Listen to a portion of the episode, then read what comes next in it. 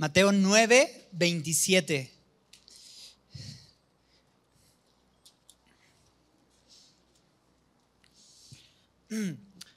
Vamos a leer esta primer sección y después queremos orar pidiéndole al Señor que use este tiempo y dirija estas palabras. Dice Mateo 9:27, pasando Jesús de allí, le siguieron dos ciegos, dando voces y diciendo, Ten misericordia de nosotros, hijo de David. Y llegando a la casa, vinieron a él los ciegos, y Jesús les dijo, ¿creéis que puedo hacer esto? Ellos dijeron, sí, Señor. Entonces les tocó los ojos diciendo, conforme a vuestra fe os sea hecho. Y los ojos de ellos fueron abiertos y Jesús les encargó rigurosamente diciendo, mirad que nadie lo sepa. Pero salidos ellos divulgaron la fama de él por toda aquella tierra. Vamos a orar. Gracias Padre por tu texto. Tu palabra es viva y eficaz, Señor, y puede entrar a todos los corazones, Señor, de los que tengan oídos para oír en este día, Señor. Pone en nosotros ese corazón, pone en nosotros esa disposición de escuchar, no solo oír, sino también recibir tu palabra, Señor, en nuestra vida y hacerla parte de nosotros, Señor, para ver los frutos que puede hacer en, en cada uno de los que estamos escuchando. Hoy queremos decirte como estos hombres, sí, Señor, creemos que tú puedes hacer una obra en nosotros. Creemos que tú puedes aún obrar entre nosotros, Señor. Y te lo pedimos en el nombre de Jesús. Amén. Muy bien. Eh, hemos estado estudiando el libro de Mateo. Hemos llegado allá casi al final del capítulo 9. Estamos no terminando esta semana este capítulo. Yo creo que en unos dos años acabamos el 9 y ya veremos cuándo llegamos al 10 y bueno. El chiste es que vamos pian pianito, vamos lento, pero hemos podido disfrutar el camino, ¿sí o no? Hemos podido ver al Señor Jesús en acción, hemos podido ver lo que Él ha hecho y simplemente eh, nos encontraremos hoy con dos historias diferentes, una detrás de otra, en la que vamos a volver a ver al Señor Jesús teniendo misericordia, obrando en la gente y transformando vidas, así como lo estamos viendo y, en nuestra propia vida y también en otros pasajes que hemos estado viendo hasta ahorita. Pero dice aquí que pasando Jesús de allí, y entrando en contexto tenemos que entender de dónde venimos. Si, si Jesús estaba pasando de allí, ¿dónde es allí? Cuando nosotros vamos al texto nos damos cuenta que acabamos de pasar eh, esta sección de la hija de Jairo y la mujer que toca el manto de Jesús, ¿verdad? ¿De dónde viene? Literal de la casa de Jairo. Pero antes de llegar a la casa de Jairo, eh, Jairo fue en persona a pedirle al maestro, Señor, ten compasión, ayuda a mi hija que está eh, desfalleciendo. En otras versiones dice que ha muerto incluso. Y en el camino Jesús se encuentra con esta mujer, o bueno, con mucha gente que le apretaba, ¿verdad? Pero una en específico eh, tiene una fe que hace que el Señor Jesús obre en ese momento en su, en su vida. Eh, y me encanta porque veíamos cómo ya iba rumbo a hacer algo y es interrumpido y el Señor no le saca de onda, no se desespera, no le frustra, sino que Él obra, ¿no? Y también no es frustrado el plan inicial que tenía, ¿verdad? No es frustrado lo que Él iba a hacer, porque uno podría pensar, uy, ya se le acabó el poder, ¿no? Ya se lo llevó la señora, ¿no? Pues ya venimos mañana y vemos que si tenemos suerte, ¿no? Si ya nos toca otra vez poder. Pero no era eso el Señor Jesús demostraba, aún en interrupciones, tiene misericordia y tiene poder. Aún en los planes originales, sobra misericordia y sobra poder. Y literal, versículo 27, pasa Jesús de allí y sigue teniendo misericordia y sigue teniendo poder. Y, es increíble porque eh, a veces vemos al Señor obrar, ¿verdad? Y, esto me hace pensar en algo. Vemos al Señor obrar en otros, ¿no? Y empezamos a ver cómo el Señor toca la vida de otros. Y decimos, ¿y, ¿y cuándo va a suceder en mi vida? ¿O cuándo va a pasar esto en mi vida? ¿No? Pero el Señor está transformando vida por vida, persona por persona, ¿verdad? Pero puede llegar el momento en donde diga, pasando ahora Jesús de allí, vino y le siguieron estas personas, ¿no? Entonces hay que seguir buscando al Señor, hay que seguir insistiendo. Sabes que Él está dispuesto y está disponible. Pero estos, dice, le siguieron dos ciegos, dando voces, diciendo, ten misericordia de nosotros, hijo de David. Me imagino la escena. ¿Cómo pueden dos ciegos seguir a una persona, verdad? Si generalmente podrías imaginar a un ciego con la ayuda de una persona pero aquí no es el caso, sino que dos personas que no pueden ver en absoluto están intentando seguir a Jesús. No solo eso, sino que el texto nos deja ver que lo están haciendo por una cantidad de, distancia considerable. De hecho, desde que arrancan hasta que finalmente, versículo 28, llegan a la casa, vienen los ciegos aún detrás de Jesús, después de estar diciendo todo lo que están diciendo, y finalmente Jesús se refiere a ellos. Y es increíble pensar que los ciegos no solo siguieron a Jesús, sino lo siguieron hasta donde Jesús se volteó y se refirió a ellos. Y eso me habla de fe, ¿verdad? Y ahorita vamos a hablar sobre esto, pero quiero hablar de dos cosas que ellos mencionan antes de pasar al milagro. Ellos se refieren a Jesús con un título, ¿verdad? ¿Cómo, cómo se refieren a Jesús como hijo? de David. Y tú dices, ah, que no era hijo de José. Bueno, también, pero él era descendiente de David. Eh, creo que todos conocemos a David porque él compuso las mañanitas. Bueno, no sé si sean las mismas que cantamos, pero compuso algunas, supongo. Es justo el que escribió el libro de los Salmos. Eh, no todos los salmos son escritos por David, pero muchos de ellos son. El libro de Samuel nos cuenta sobre su vida y eh, sabemos que él era un rey poderoso, un rey exitoso, un rey que temía a Dios, un rey que tenía deseos. Y en uno de los deseos que él tenía, él tenía el deseo de hacerle a Dios un templo sólido, ¿verdad? Un templo en donde Dios pudiera ser adorado, eh, ya no más un tabernáculo entre cortinas y entre telas que fuera desmontable, sino un lugar establecido en donde la gente supiera, este es el lugar de adoración en donde nosotros podemos ir y buscar la presencia del Señor. Ese era el sueño de David. El rey David quería construirle a Dios un templo. Pero en 2 de Samuel capítulo 7, Dios mirando este deseo que tenía eh, David de poder construir esto, le hace un, un mensaje un mensaje que va a repetir varias veces a lo largo de la vida de David, de manera que se queda claro cuál era la intención de Dios. Y en 2 Samuel 7:12 específicamente, Dios le hace esta promesa a David. Este David que quería construirle un templo al Señor, le dice, yo levantaré, yo levantaré después de ti a uno de tu linaje, el cual procederá de tus entrañas y afirmaré su reino. Y él edificará casa a mi nombre, y yo afirmaré para siempre el trono de su reino. Básicamente Dios le responde a David, muchas gracias, pero no gracias, porque sabes qué? Yo te voy a construir a ti un trono eterno, un trono que no se va a acabar. ¿Y, cómo lo haré? A través de tu linaje. Y a, a través de la repetición le estuvo reiterando a David que de él vendría un rey que, que no tendría fin, un reino que no se acabaría. Y no sabían el tiempo que esperarían, pero sabían que de, de David vendría un descendiente que tendría un gobierno eterno.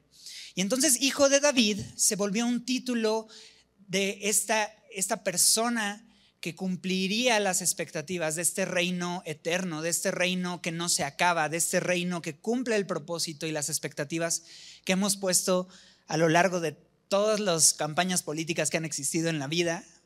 Y este rey que finalmente cumpliría, pero un rey que a la vez había sido anunciado no solo a David, sino a Adán y Eva, anunciándoles que él derrocaría el reino de la serpiente, el reino que inició de mentiras, de engaño, de suplantar y de eh, usurpar al Señor y, a, su gente, o quererlo hacer al menos.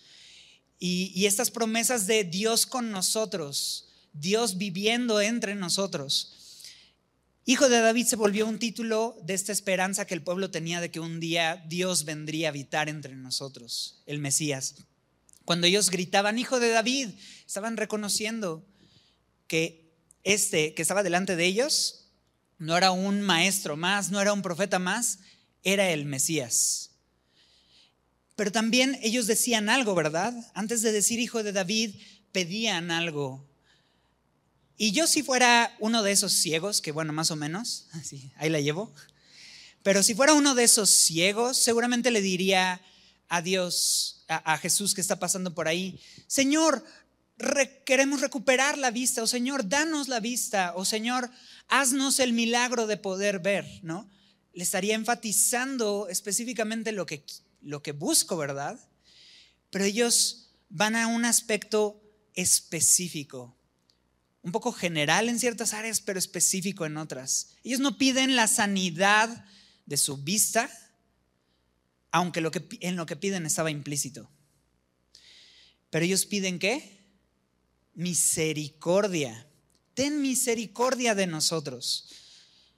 Como lo mencioné, era implícito que lo que ellos estaban diciendo eh, estaba dentro de esa petición el que Jesús pudiera sanarles en este problema externo. Pero cuando tú vas con el Señor a pedirle misericordia, Él te ofrece más que una solución a tu problema temporal. Cuando tú le pides al Señor misericordia, Él te da mucho más que solamente lo inmediato que piensas que es tu problema principal. Cuando tú le dices al Señor, ten misericordia de mí, él puede primeramente transformar lo interno y por fuera van sucediendo cosas. Entonces, es increíble porque cuando ellos piden misericordia, están pidiendo lo que solamente Dios puede dar. Acompáñame a Daniel capítulo 9, versículo 9, o si no, velo en pantallas. Daniel 9, 9. Dice lo siguiente, de Jehová nuestro Dios es el tener misericordia y el perdonar. Vuelvo a repetir, de Jehová nuestro Dios es el tener misericordia y el perdonar, aunque contra Él nos hemos rebelado. Cuando estos hombres estaban diciendo a, Jesús, ten misericordia de nosotros, estaban pidiendo algo que la Biblia dice que es un atributo que le corresponde en última instancia solamente a Dios, porque Él no es que tiene misericordia. Nosotros podemos llegar a tener misericordia, pero de Él es la misericordia, de Él es el perdonar, de Él emana cualquier clase de perdón, gracia y misericordia que podamos recibir. Estaban reconociendo, no solo eres el Mesías, eres el único que puedes hacer algo por nosotros en lo externo y en lo interno ten misericordia de nosotros, hijo de David. Y, así van diciéndolo y diciéndolo. Y te preguntas, ¿y por qué Jesús no a la primera respondió? Bueno, recordemos que el Señor tiene procesos y tiene formas y tiene una razón de hacer absolutamente todo. Pero me hace pensar que el Señor, número uno, quería traerlos a la cercanía, porque dice que llegando a la casa, entonces Jesús le respondió. Y Jesús quería no hacer esta sanidad en lo público, sino en lo, en lo personal, algo que solo ellos pudieran tener en ese instante. Y lo vamos a ver más adelante. Pero llegando a casa, ahora sí Jesús les dice. Y, lo que Jesús les dice no es, ahora sí, ¿qué quieren? ¿No? O este, ya me siguieron hasta aquí, ¿qué necesitan? O ¿Cuál es su problema? A ver, platíquenme su, historia. ¿no? No, les, no les dice algo así. Sabe lo que ellos están pidiendo, escucharon, escuchó sus plegarias de misericordia y ahora va a ir a su corazón a hacer una pregunta directa. ¿Crees que puedo hacer esto? Cuando hace esa pregunta, ¿crees que puedo hacer esto? Es una referencia a lo que ellos acababan de decir. Tener misericordia. La pregunta es, ¿crees de verdad que yo puedo tener misericordia? Y visto desde el ángulo de Daniel 9:9, podríamos refrasearlo de esta forma. ¿De verdad crees que yo soy el único que puede tener misericordia de ti? ¿De verdad crees que yo soy aquel de quien emana la misericordia y el perdón?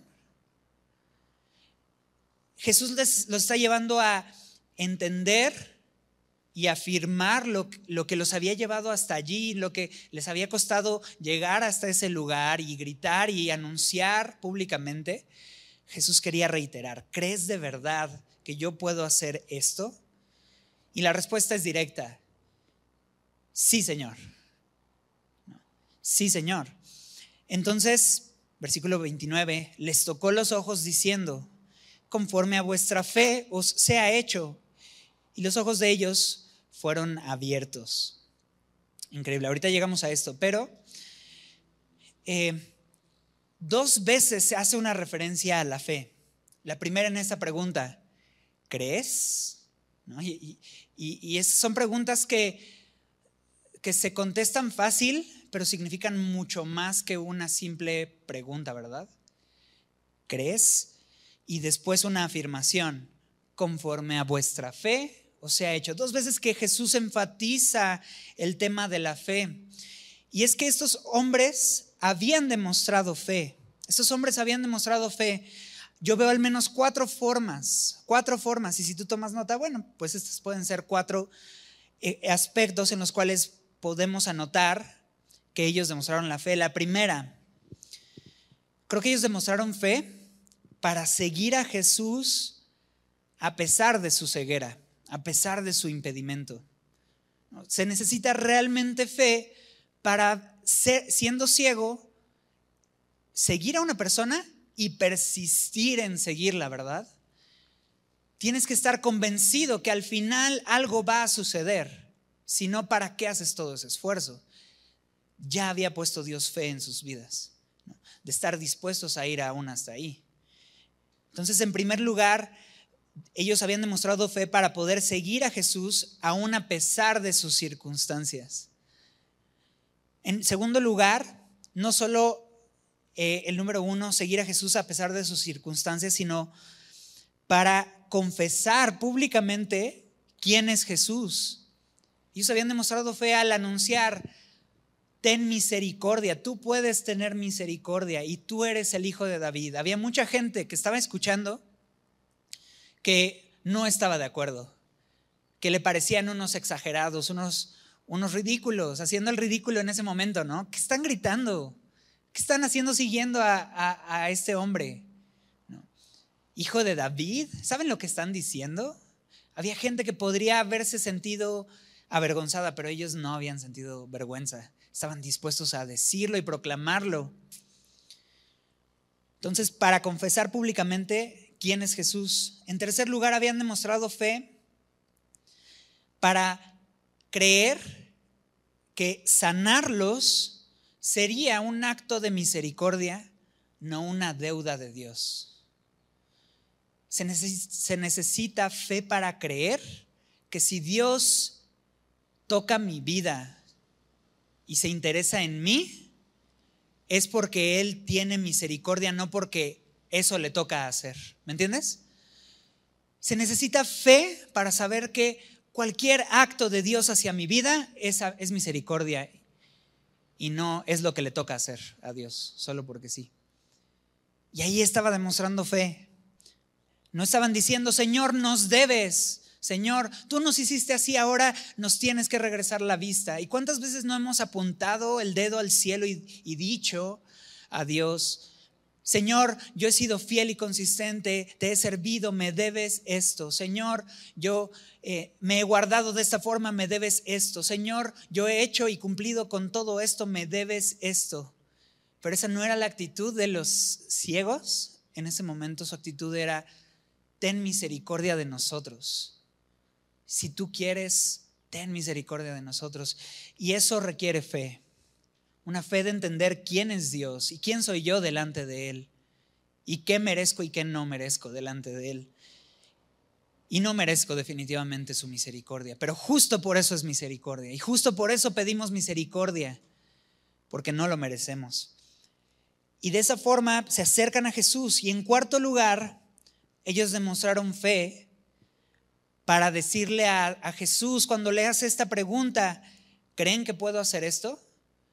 Ellos tuvieron fe en cuarto lugar para decir, sí, Señor. ¿No? Porque ya llegaron hasta allí, ya habían seguido al Señor a pesar de las dificultades, ya habían confesado públicamente y gritado a los cuatro vientos, eh, ten misericordia de nosotros, hijo de David. Seguramente varias veces lo estuvieron diciendo mientras lo seguían eh, bajo las circunstancias que ellos podían.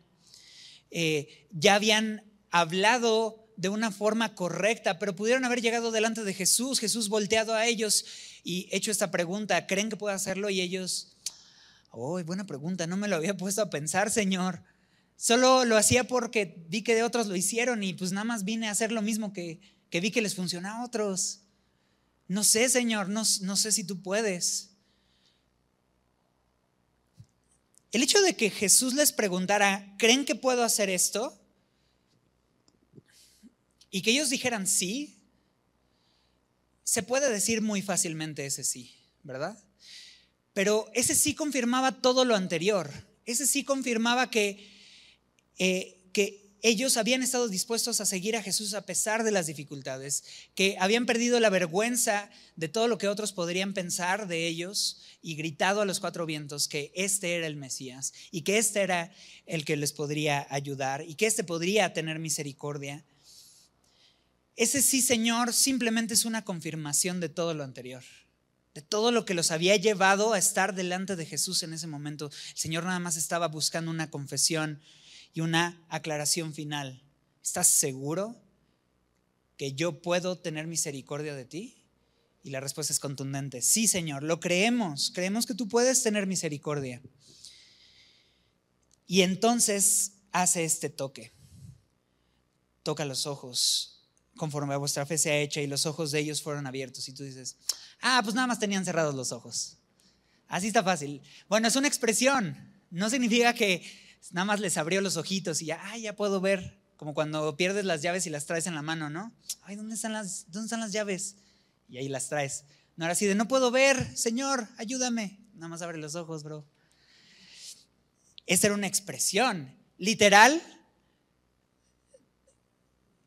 Está, viendo esa comparación como si sus ojos hubieran estado cerrados, ¿no? Al, no tener la, función estar completamente apagados y en ese instante, en un, en un toque, sus ojos fueron abiertos. Y uno podría pensar, ah, pues fue el toque de Jesús. Eh, eh, eh, el, toque de Jesús fue lo que hizo la, el, milagro, podríamos pensar. Otros podrían pensar, ah, pues fue la fe, porque dice, conforme a vuestra fe os sea hecho y podríamos debatir, entonces, ¿cuál fue uno o el otro? Y la realidad es esta. La fe, por ser solo fe o la fe en sí misma, realmente no hace nada. Uno puede tener fe en un chorro de cosas, pero eso no significa que las cosas van a suceder, a pesar de lo que el mundo nos dice. Uno podría tener fe en que aquí me van a aparecer 10 mil pesos, pero eso no significa que va a suceder, ¿verdad? O podría tener fe en que cuando vaya eh, al camión, el camión va a manejar bien, ¿verdad? Y podría tener fe en muchas cosas, pero eso no significa que va a suceder. Pero cuando pongo la fe en el lugar y en la persona correcta, esa fe cobra sentido y opera. Déjame decirte algo, no es mi fe lo que salva, es el toque de Jesús.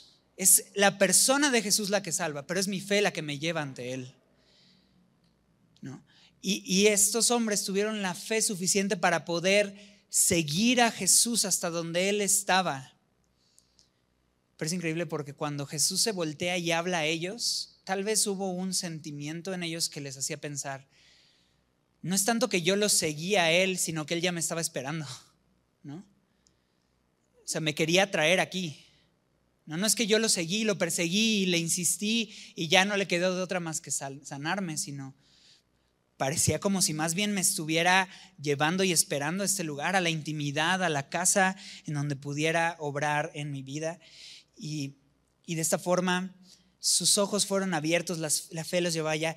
Y quisiera que recordemos cómo la fe ha sido un tema consistente que hemos estado viendo en Mateo.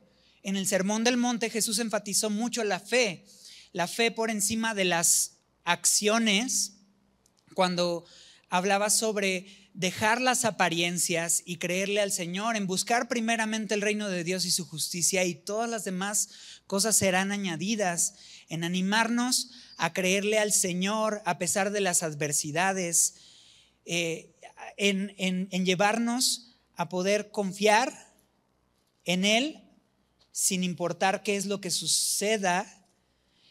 Pero no solo eso, sino cuando terminó el Sermón del Monte, y vamos a Mateo capítulo 8, eh, empezó, empezamos a ver cómo Jesús empezó a enfrentar o, o a estar delante de gente que demostró fe y otras que no. Pero terminando el Sermón del Monte, Jesús se encuentra con un leproso.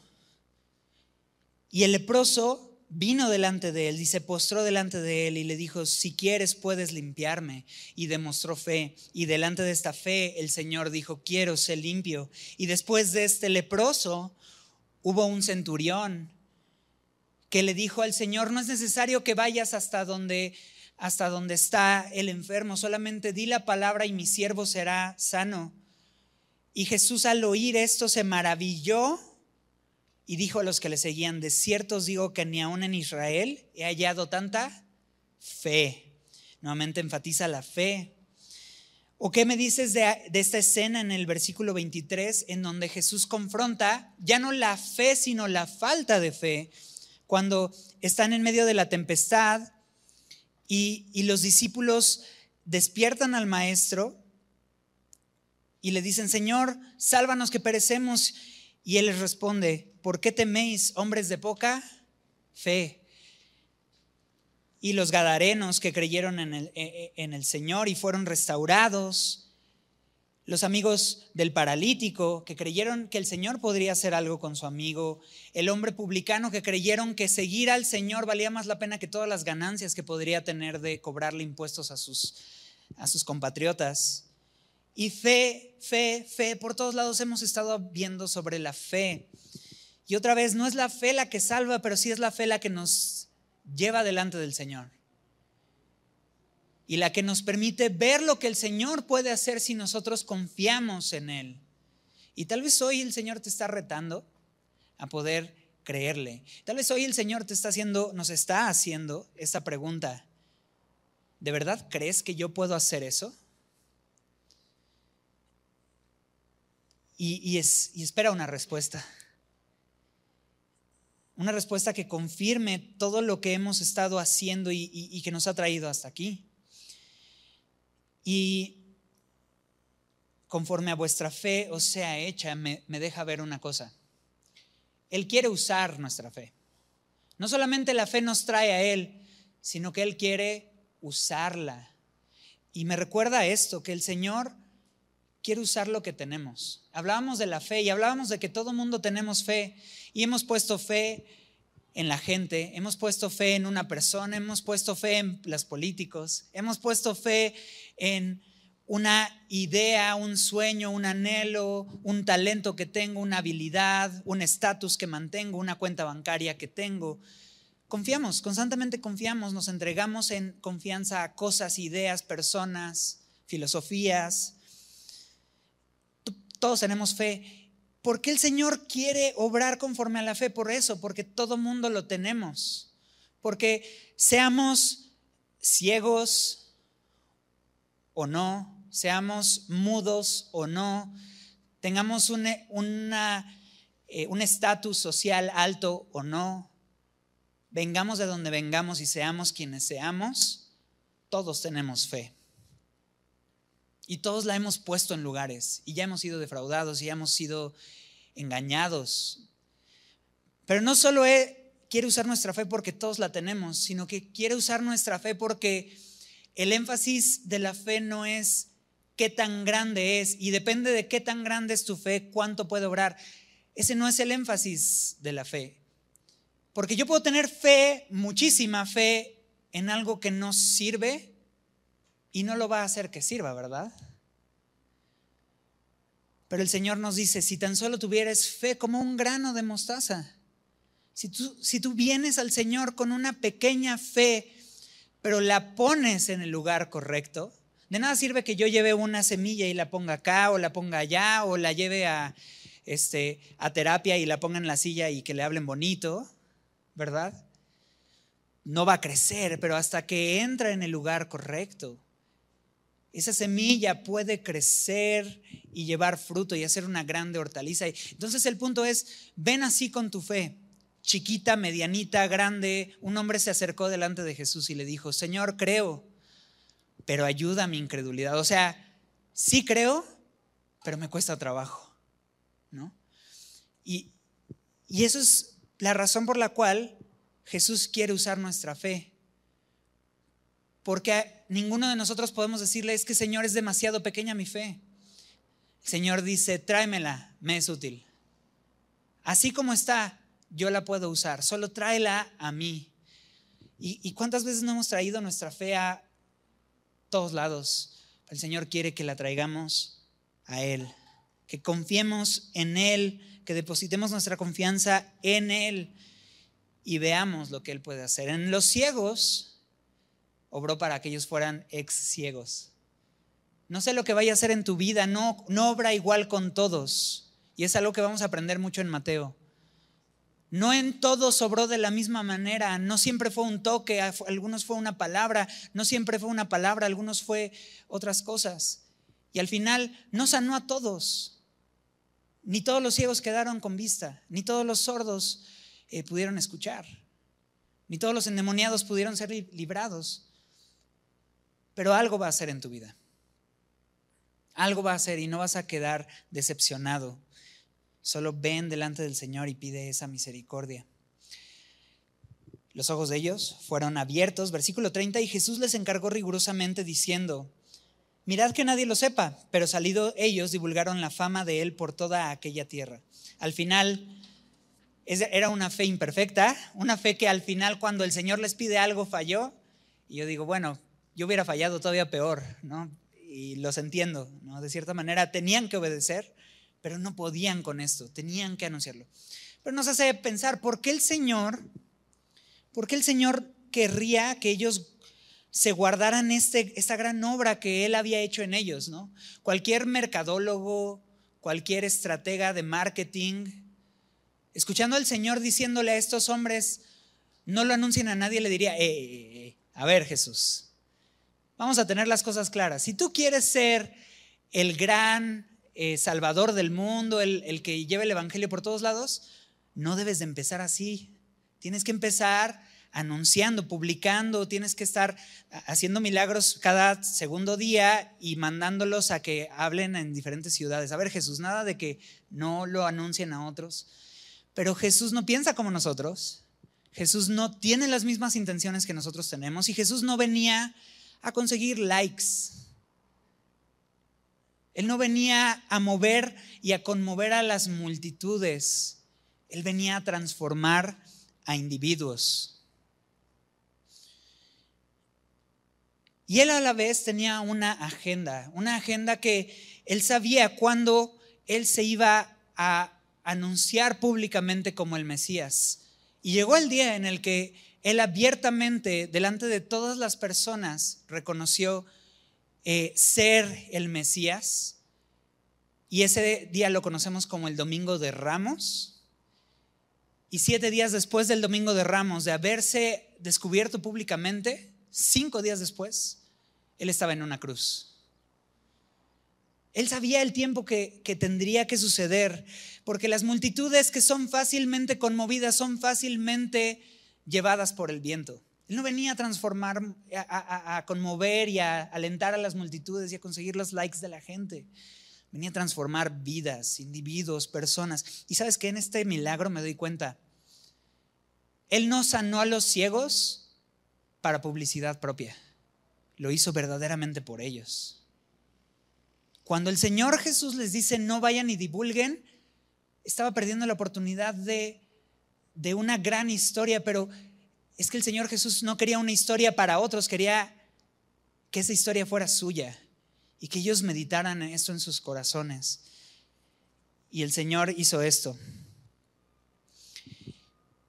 Y, y, lo vamos a estar viendo mucho, mucho, que va a estar repitiéndolo hasta que finalmente llega su hora y lo anuncia públicamente. Pero vamos a ver otra historia. En el versículo 32 vamos a ver una historia, dice aquí en mi Biblia, un mudo habla. Pero es más que eso, vamos a verlo. Versículo 32, mientras salían ellos, he aquí le trajeron un mudo endemoniado.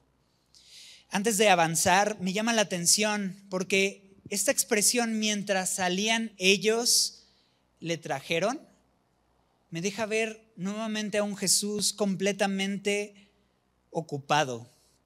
¿No? ¿Cuánto trabajaba el Señor Jesús mientras estaba caminando aquí? De manera que no estaban saliendo los otros cuando ya estaban entrando otros. No es como en, la farmacia del ahorro que hasta que salgan, entras, ¿no?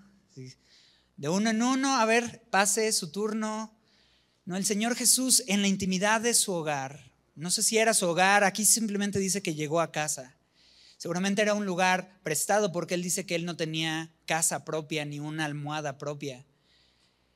Eh, seguramente era un lugar intermitente en el cual él podía eh, estar, pero podía estar en intimidad y en esa intimidad y en, esa, en ese tiempo de reposo, aún está dispuesto a recibir a la gente. Mientras salían ellos, he aquí, le trajeron a un mudo endemoniado. Versículo 33. Y echado fuera el demonio, el mudo habló y la gente se maravillaba y decía, nunca se ha visto cosa semejante en Israel. Pero los fariseos decían, por el príncipe de los demonios, echa fuera a los demonios. Ahorita hablamos sobre esto. Pero dice que le trajeron a un mudo endemoniado. Y quisiera entrar un poco en contexto de esta época. En la época de Jesús, todas las actividades religiosas se habían reducido a un sistema de acciones en donde si hago el 1, 2 y 3, entonces sucede eh, B, ¿no? Si hago el A, entonces va a suceder B. Y todas las cosas se habían reducido a esto. Si yo levanto las manos, eh, soy agradable delante de Dios. Si yo ofrendo, soy agradable delante de Dios. Si yo hago esto, ¿no? Si yo mantengo un estatus de popularidad y de temor de Dios, entonces soy agradable delante de Él. Todo se había reducido a un sistema, un sistema. Y en el caso de eh, los endemoniados, que dicho sea de paso, no es algo solamente del tiempo de la Biblia, hoy sigue sucediendo, posiblemente menos o menos evidente que en esa época, pero es algo que sigue pasando y, y hemos escuchado de esto. Pero en esa época vemos que Jesús tuvo mucha, mucho contacto con gente que había estado siendo oprimida por demonios de esta forma. Y este hombre no era la excepción. Este era un hombre endemoniado que, déjame aclarar, conforme al contexto de, este pasaje, nos damos cuenta que el hombre no era mudo, sino que el demonio le hizo mudo. ¿Te das cuenta? O sea, este hombre eh, pudo hablar una vez que el demonio fue echado fuera. Y, en esta época había este sistema religioso. En, el tema de los endemoniados y de los exorcismos, se pensaba, no era bíblico, no era la ley, simplemente eran las tradiciones de los hombres de esa época.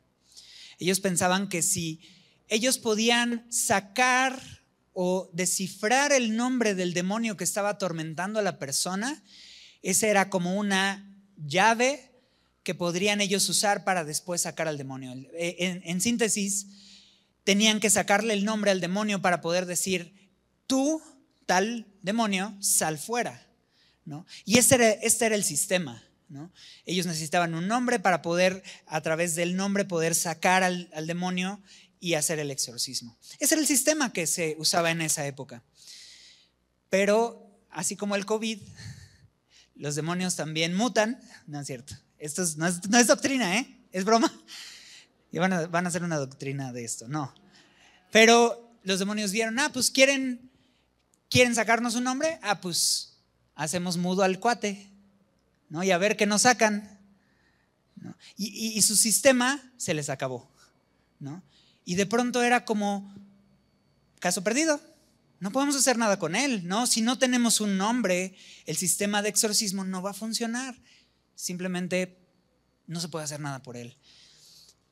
Pero este sistema que los hombres, en los que los hombres confiaban, evidentemente no era el sistema en el que Jesús descansaría. Y entonces, lo único que entendemos es que le trajeron a un mudo endemoniado y de pronto en el versículo 33 Simplemente nos dice, y echado fuera el demonio, el mudo habló.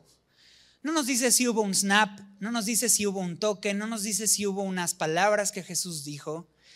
Simplemente nos deja ver algo que el texto deja evidente. No fue la metodología, sino la autoridad de Jesús lo que sacó a este mudo. Entonces todos los sistemas en los cuales la gente dependía y pensaba, no, si hacemos esto y esto y esto, entonces va a suceder aquello. Jesús no lo necesitaba. Jesús podía sin ello. ¿Por qué? Porque no dependía de lo que yo hago, sino de quién estaba en ese lugar delante de este hombre endemoniado. Y echado fuera el demonio, el mudo habló y la gente se maravillaba. Y por eso la reacción, nunca se ha hecho, se ha visto cosa semejante en Israel. Ellos estaban acostumbrados a que todo dependía de un sistema. Pero Dios les estaba dejando ver, no es lo que tú haces, es el Señor el que hace la diferencia. No es el sistema. Y déjame ir un poco más allá. El texto no nos deja ver o no nos habla si las otras personas sabían que el problema que tenía este hombre era espiritual. Posiblemente trajeron a este hombre mudo ante Jesús pensando que su problema era el habla. Pero yo te voy a preguntar una cosa, ¿su problema más grande aquí era que no podía hablar? No, el problema más grande de esta persona es que él estaba siendo oprimido espiritualmente por un demonio y como consecuencia no podía hablar. Y ¿Qué era lo que este hombre necesitaba? ¿Que Jesús le regresara el habla? Imagínate, imagínate la escena. Vienen con Jesús y Jesús le permite que hable, ¿no? ¿Va, ¿Va, a ser solucionado su problema? No, al contrario, puede ser que sea peor, ¿no? Y, y, a veces como personas, ¿no? Era como, Señor, aquí está el mudo para que lo hagas hablar. Y el Señor sabe y conoce, conoce mucho más profundo Así como cuando trajeron al paralítico y todo el mundo veía la parálisis, pero el Señor veía sus pecados y atendió primero sus pecados antes que su parálisis, en ese momento está viendo una opresión en su vida, que como consecuencia está teniendo lo que todo mundo ve y lo que todo mundo piensa que es el problema de este hombre. Y, y así es este mundo, queriendo dar soluciones a simplemente lo externo, ¿no? es que tú tienes que aprender a perdonar. Primero perdónate, luego perdona a los demás, ¿no? Es que tú tienes que este, perseguir tus sueños. Es que tú tienes que amarte. Es que tú tienes que este, dejar este vicio. Es que tú tienes que eh, empezar a hacer esto. Y pensamos que cuando dejamos o, o, empezamos a hacer ciertas cosas, eso va a hacer la diferencia en la vida de la gente. Pero una persona no es transformada de fuera hacia adentro, sino de dentro hacia afuera. Y el único, el único que puede transformar lo más profundo de nosotros y nuestra mayor necesidad es el Hijo de David. Es el que es el Señor, el que es llamado Señor, Curios, amo y dueño de todo, el que nos creó y formó a cada uno de nosotros. Por eso no es un tema de sistemas religiosos, sino de quién está delante de, este hombre. Y Jesús ve esta opresión y le da libertad. Y por consecuencia puede hablar. Creo que habla demasiado en nuestro corazón esto. El Señor puede transformar tu vida de esta forma y puede, puedes tú ver como evidencias de que Él toca tu vida, ver cómo poco a poco eso que te trajo al Señor y que pensabas que era tu primer problema, darte cuenta, no lo era el primer problema, pero ya Dios se ha encargado de ello. Es increíble. Y Dice que en el versículo 34 que los fariseos decían, por el príncipe de los demonios, echa fuera a los demonios. Y evidentemente los fariseos no se iban a quedar callados. Ya hemos visto en Mateo que la oposición comienza y, y han empezado a cuestionar a Jesús, a evidenciar a Jesús. Y antes decían, ese milagro es falso, ese milagro no fue hecho o esta acción no fue cierta. Pero me encanta porque ya no están atacando si es verdad o no lo que, lo que vieron. Quedó evidente, es claro, sucedió. El hombre era un endemoniado, nadie había podido con él y de pronto llegó Jesús y lo impensable sucedió. Pero algo tenían que decir, algo tenían que atacar, ¿verdad? Y entonces ya no es si sucedió o no, ahora es bajo qué autoridad lo hizo. No, Jesús ahora hace todo por autoridad de los demonios. Y, y así son aquellos que rechazan al Señor. ¿No? Primero comienzan por una cosa, Señor, es que yo no voy a creer hasta que suceda esto y sucede. No, es que eso sucedió porque esto y aquello y aquello, ¿no? Es que de verdad ahora sí voy a creer si, si veo esto y pasa. Y es como, no, pero es que, y, le damos vueltas y le, y le queremos buscar y buscar y buscar. El punto es rechazar al Señor en nuestra vida. Y me acuerdo de una película que narra la vida de un, autor de libros que se llama Lee Strobel, que narra un poco su vida. Era un hombre que estaba en una búsqueda de saber si Jesús fue o no un personaje histórico y si fue un personaje histórico fue más que un hombre. ¿no? Él estaba en, esta búsqueda incansable, en una, eh, en una misión como periodista de poder recuperar las evidencias suficientes para poder creer. Y las tenía y las consiguió. Pero buscaba más y más. Iba, entrevistaba y buscaba y hablaba con tal científico y con tal filósofo y con tal pastor y con tal persona, hasta que hay una escena, es una película, pero me gustó la escena que, le decían un, un científico, ok, tienes tus evidencias y quieres más, pero la pregunta es, ¿hasta cuándo? ¿Hasta cuántas evidencias vas a creer? ¿Cuántas más evidencias necesitas para creer?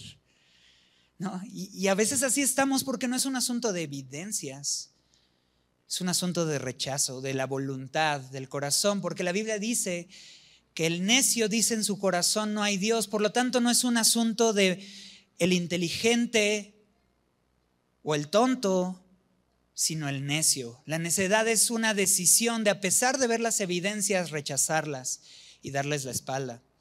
El necio dice en su corazón, no hay Dios. Y, los fariseos ahorita estaban negando la autoridad. Jesús los va a confrontar más adelante, ahorita no. Pero después ya no van a poder negar ni la autoridad y lo que van a decir, van a empezar a entrar en el terreno de la difamación, inventar historias de lo que Jesús dijo e hizo, cosas que no sucedieron, las van a empezar a usar para poder llevarlo a la cruz. ¿Por qué? Porque no es un tema de evidencias. Más adelante van a ir aún en contra de sus principios de hablar la verdad para poder difamar a Jesús. Van a violentar lo que jamás violentarían para darle la espalda al Señor. Y tú te preguntas, ¿y qué hizo Jesús ante esta acusación? No, yo hubiera respondido, ay, me difamaron y me dijeron cosas de mí y yo nada más ayudo a la gente y mira, le acabo de dar la vista a estos hombres y luego este hombre, nadie aprecia mi trabajo. Pero ¿cómo respondió Jesús? Pues ahí se acaba. O sea, ¿qué hizo Jesús? Pues nada. Es más, si quieren vamos al 35 y veamos qué, qué continuó. Dice en el versículo 35, recorría Jesús todas las ciudades y aldeas enseñando en las sinagogas de ellos y predicando el Evangelio del reino y sanando toda enfermedad y dolencia del pueblo. ¿Qué hizo Jesús? Continuó su ministerio. A través de su testimonio, confirmó realmente bajo qué espíritu él estaba obrando. ¿Cuál era su intención? Más adelante nos vamos a encontrar con Jesús y las multitudes, porque decíamos, ¿no? Que Jesús no buscaba la aprobación de las multitudes, pero eso no significa que Jesús no le interesaran las multitudes. hay, hay, hay una cita que dice, Jesús hizo todo lo que una persona se esperaría que pudiera hacer por las multitudes.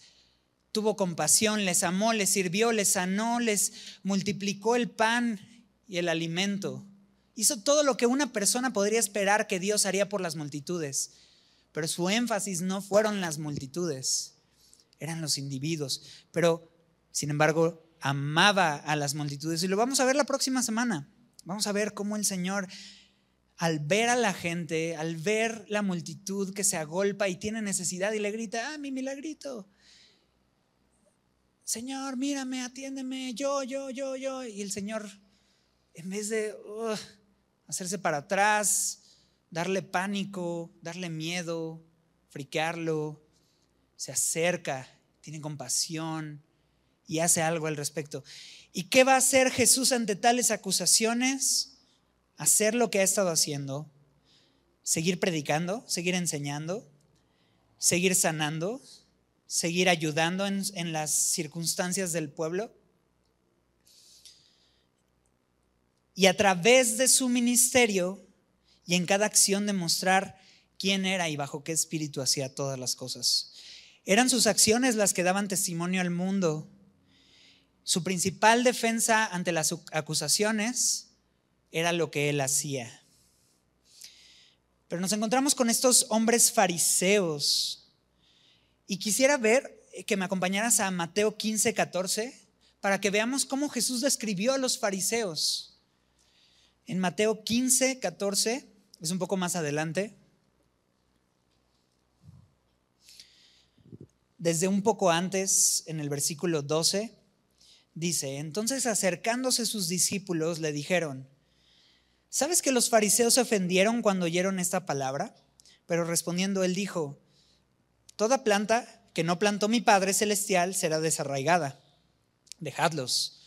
Checa esto. Son ciegos, guías de ciegos.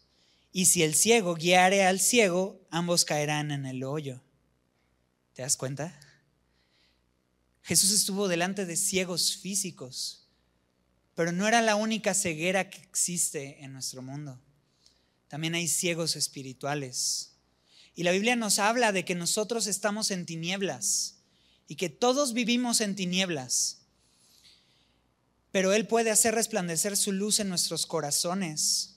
Segunda de Corintios 4, 6 dice que Dios que, que dijo que de las tinieblas resplandeciera la luz, es el que ha resplandecido en nuestros corazones para iluminación del conocimiento de la gloria de Dios en la faz de Jesucristo.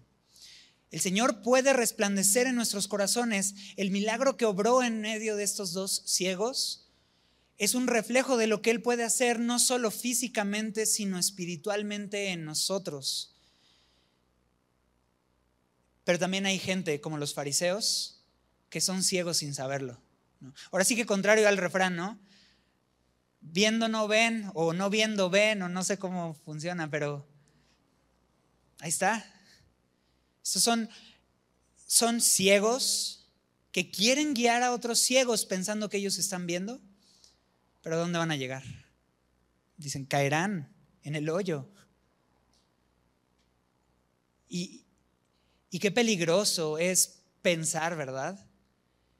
Que un ciego pueda pensar que puede ver podríamos compararlo con un enfermo, ¿no? Que a sabiendas de su enfermedad piensa que está sano. Peligroso, ¿no? Y, sin embargo, así estaban los fariseos y algunas, algunas personas que tienen corazón de fariseo hemos estado allí, pensando que vemos, pensando que estamos listísimos para hasta guiar a otros, siendo nosotros ciegos. Pero el Señor, claro que viene a dar vista, pero ¿a quién viene a dar vista? Dice, eh, y lo acabamos de ver recientemente, yo no vine por los sanos, sino por los enfermos. Esto significa, yo no vine por aquellos que piensan estar, eh, que ven, ¿no? En este caso, yo vine por aquellos que reconocen su ceguera, que piden y claman, ten misericordia, hijo de David. Que, que su fe los mueve a llegar hasta donde, hasta donde estoy y recibir el toque. Entonces, qué peligroso es eso. Qué peligroso pensar que estoy viendo cuando en realidad estoy ciego. Pero aún para ellos hay misericordia, si tan solo ellos reconocen su condición, si tan solo ellos reconocen que necesitan misericordia. Es todo lo que se necesita, lo único que necesitamos es reconocer, necesito de tu misericordia.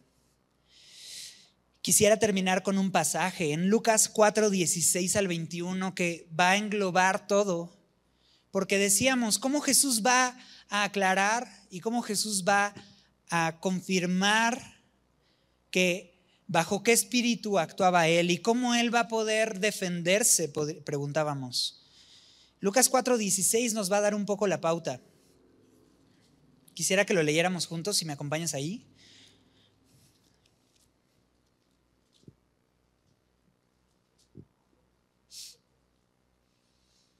Dice, vino a Nazaret donde se había criado Jesús, y en el día de reposo entró en la sinagoga, conforme a su costumbre, y se levantó a leer, y se le dio el libro del profeta Isaías, y habiendo abierto el libro, halló el lugar donde estaba escrito.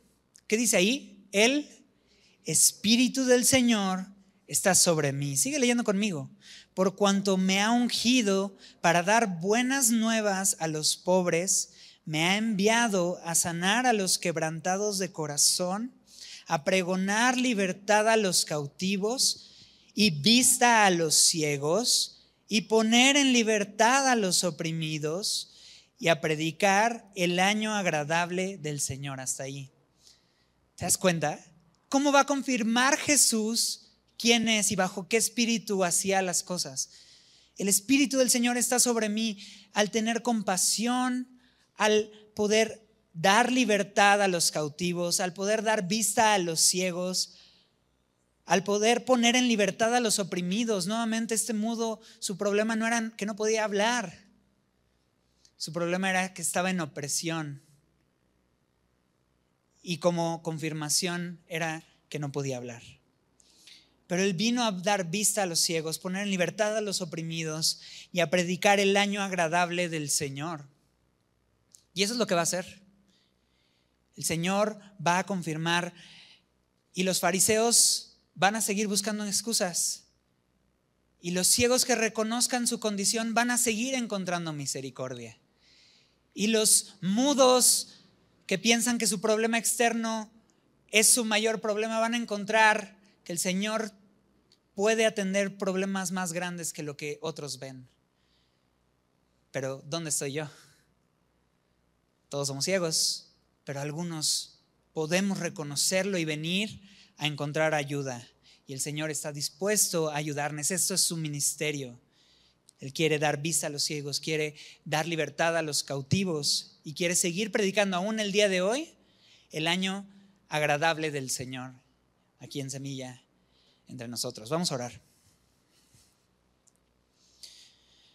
Señor, te damos gracias. Gracias porque tú, eh, tú eres ese Dios, tú eres ese hijo de David, el que esperábamos, el que nuestro corazón anhelaba. Nosotros hemos puesto nuestra fe en tantas cosas y circunstancias, Señor. Pero solo tú nos puedes dar saciedad, Señor. Queremos traer nuestra fe delante de ti, Señor, y ver lo que tú puedes hacer, Señor aún por más pequeña que ésta sea, Señor. Te pedimos por favor que obres en nuestra vida, toques nuestra vida, Señor. Y simplemente te damos gracias y te damos toda la gloria a ti, Señor, por lo que tú haces.